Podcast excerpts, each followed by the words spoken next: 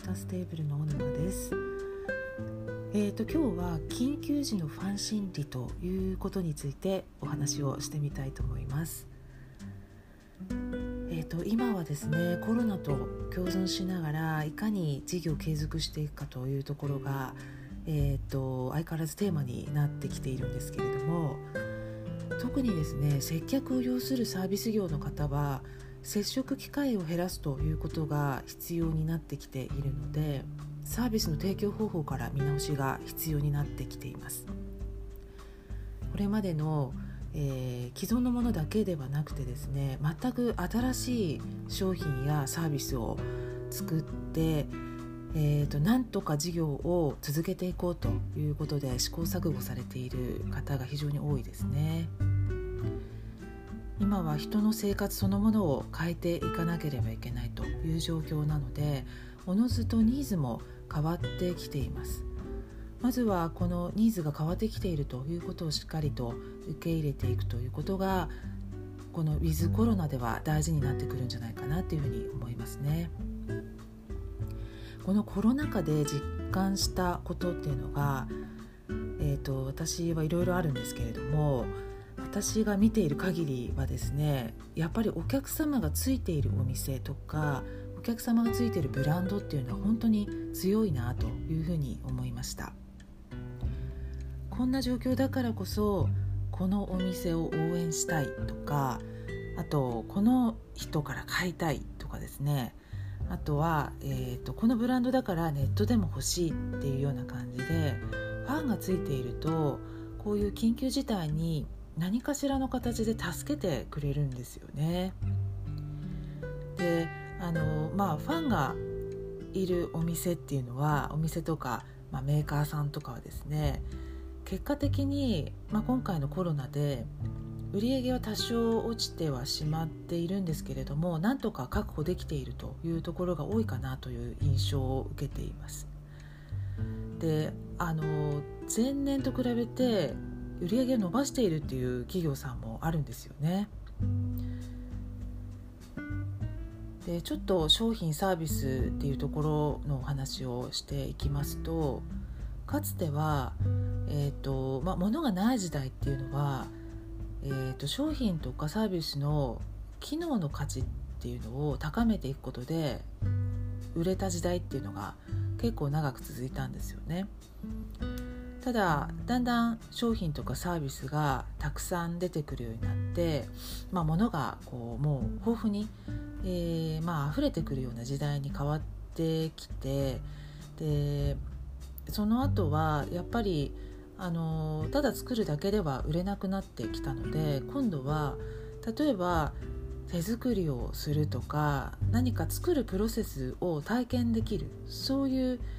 ことがあの価値として認められるようになってきて、えーとまあ、経験を売るっていうことが重視されてくるようななんかそういう時代に変わってきています。ことを売るなんてことも言いますけれども、まあ、だいぶその消費者の方も目が肥えてきたので、えーと、よりなんかこう新しい発見ができるような商品とかサービスっていうものにすごく魅力を感じるようになってきたんですよね。でさらに今は変わってきていかにファンになってもらうかっていうところもあのすごく大事になってきているんですね。これはまさにブランディングというところにもつながってくるかなというふうに思うんですけれども、えーと、ご商売をやっている方はあの、まあ、普段の商売に対する姿勢とか、えーと、とお客様一人一人に対する対応というところもですねあのやっぱり大事でこういった緊急時には本当にいろんな形で、えー、そうした普段の振る舞いっていうのがね現れてくるかなというふうに思います。えーと、コロナで人の流れが止まってしまってそれに準じてお金が流れなくなってしまったっていうことがこの数ヶ月前に、えー、起こりましたけれども依然として